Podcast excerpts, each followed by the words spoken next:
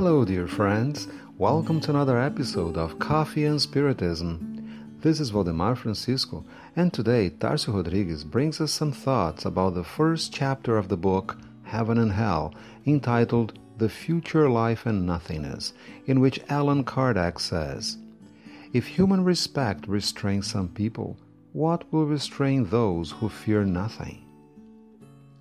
They believe that human laws only apply to those inept enough to get caught, and so they apply all their ingenuity to the best means for evading them. If there is an insensitive and antisocial doctrine, it is surely nihilism, for it breaks the true bonds of solidarity and fraternity upon which all social relationships are based. Let us imagine that for some reason all the people of a nation are convinced that in eight days, in one month, even in one year, they will be wiped out, that not one trace of any individual will remain. What will they do while waiting extermination? Will they work for their progress or education? Will they make an effort to survive? Will they respect the rights, property, and life of their fellow citizens?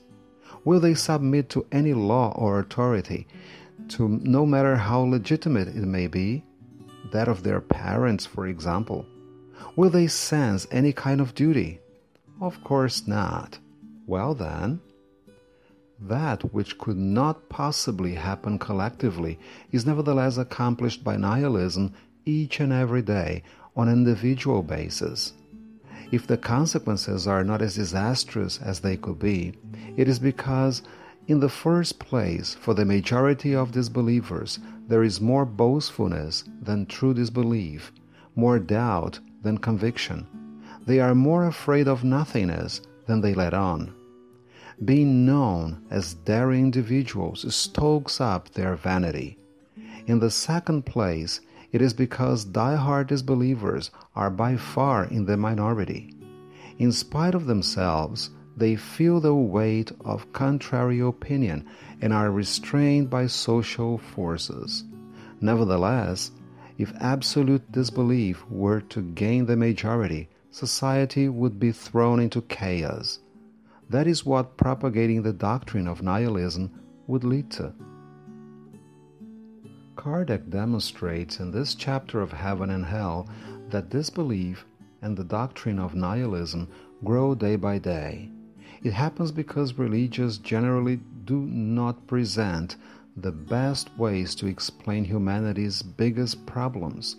That's why Spiritism can be considered the best way to fight against disbelief, proving and explaining the existence of the soul and life after death.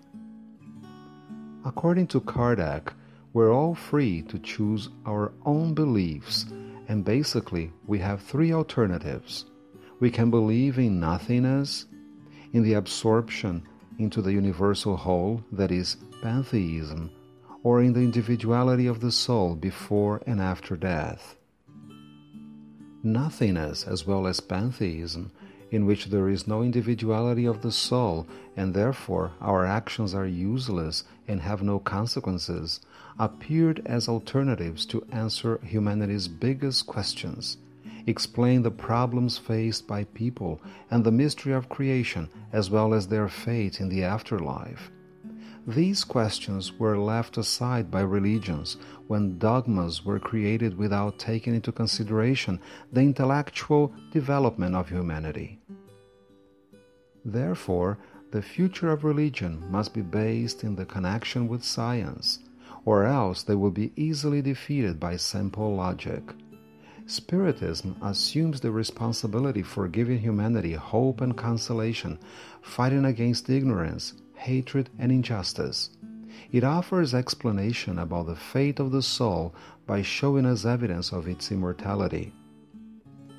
Let's see how Kardec finishes this chapter.